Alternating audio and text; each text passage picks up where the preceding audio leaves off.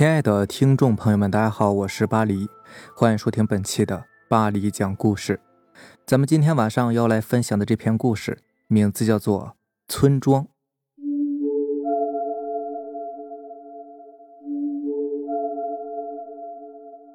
这个故事我从很多司机口中听说，应该是流传很广的一个故事了。小李是一名长途出租车司机。新疆人呢，一般称之为线路车。那是一九九六年夏，小李从乌鲁木齐拉了几个人到吐鲁番。本来他想呢，从吐鲁番再拉几个人回来，但是那天偏不凑巧没有生意。看着要到傍晚了，小李也不想开夜车，就急匆匆的开车赶回乌鲁木齐。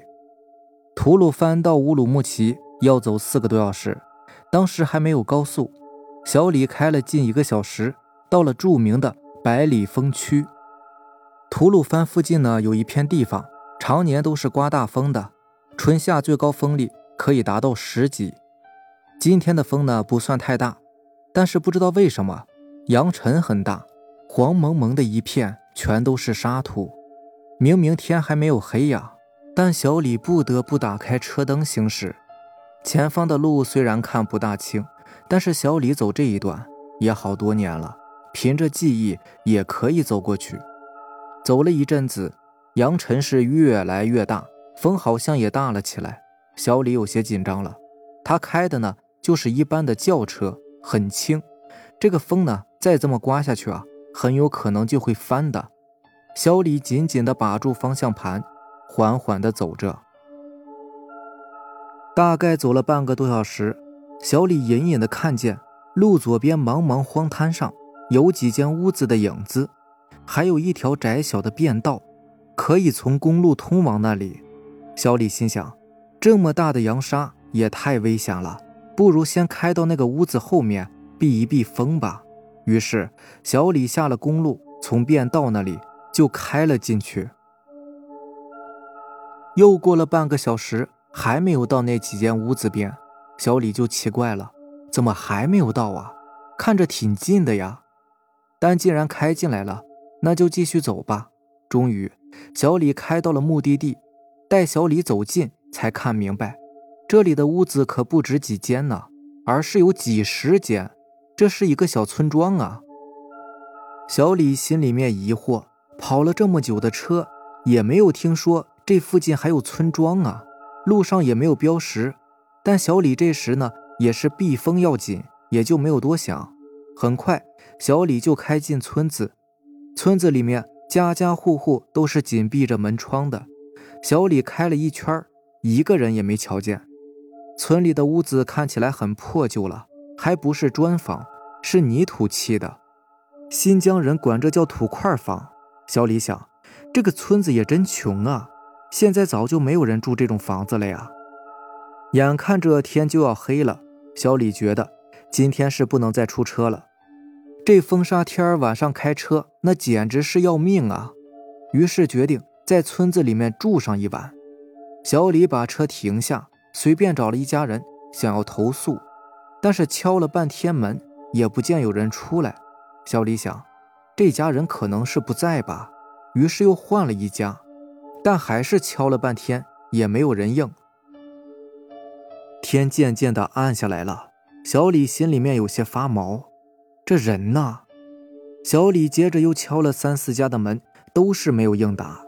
小李感到一阵凉意，奇怪，这个村子里怎么没有人呢？不仅是没有人，就连狗也没有。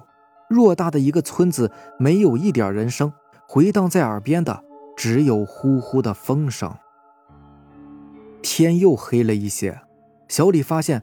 这个村子里竟然没有一丝灯光，小李真的是有些害怕了。看这村子不像是废弃的样子呀，房子虽然是简陋，但是绝对可以住人的。门上的把手也没有一丝的锈迹，有家人的院子里甚至还停着拖拉机，拖拉机看起来也是很新的样子呀，但就是没有人。随着夜幕的降临，小李的恐惧。也逐渐占据了头脑，这鬼地方不能待。小李飞也似的跑到车上，发动车子，也不管杨沙了，先逃出这个鬼地方再说吧。总算是开到了大路上，小李回头一瞧，那个村子早已淹没在夜色和黄沙中。小李发疯似的开着，开了半个多小时，扬尘突然渐渐散去，天上重现满天星斗。小李长长的舒了一口气，刚才发生的仿佛就像是在梦中一样。小李还是安全把车开回了乌鲁木齐。第二天。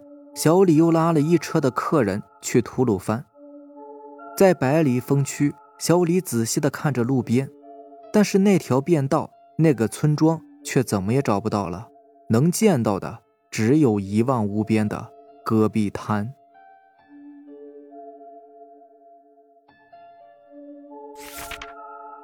下面这个故事的名字叫做《深山里的部队》。这个故事。是我从一个姓钱的煤老板那里听来的。他从前呢是一名运煤的司机，专门负责把深山里挖出来的煤运出来。老钱工作的那个煤矿位于南疆，靠近昆仑山的深山里，基本上呢是与世隔绝的。车开出煤矿到公路上，要走近两天的盘山路。这条路是专门为拉煤修的，崎岖坎坷。就算是资深的老司机，也是不敢怠慢。老钱以前是汽车兵，什么路没有走过呀？但是见了这条路，那也是心有余悸的。要不是工资给的高，他是死活儿也不会来这种鬼地方的。那是一九九七年的夏天，老钱跟往常一样，拉了一车煤运出山，一路呢倒也无事，开了一天，老钱把车。停在路边准备歇歇，顺便打个盹儿。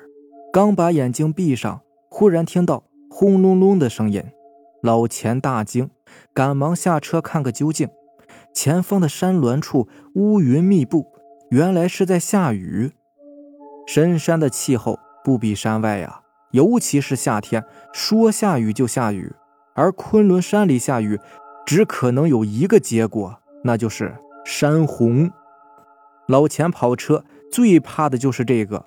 上个月煤矿就有一个司机走到半路上遇到山洪，被冲到几十里外，最后只发现一辆空车翻在谷中，人和一车的煤都不见了去向。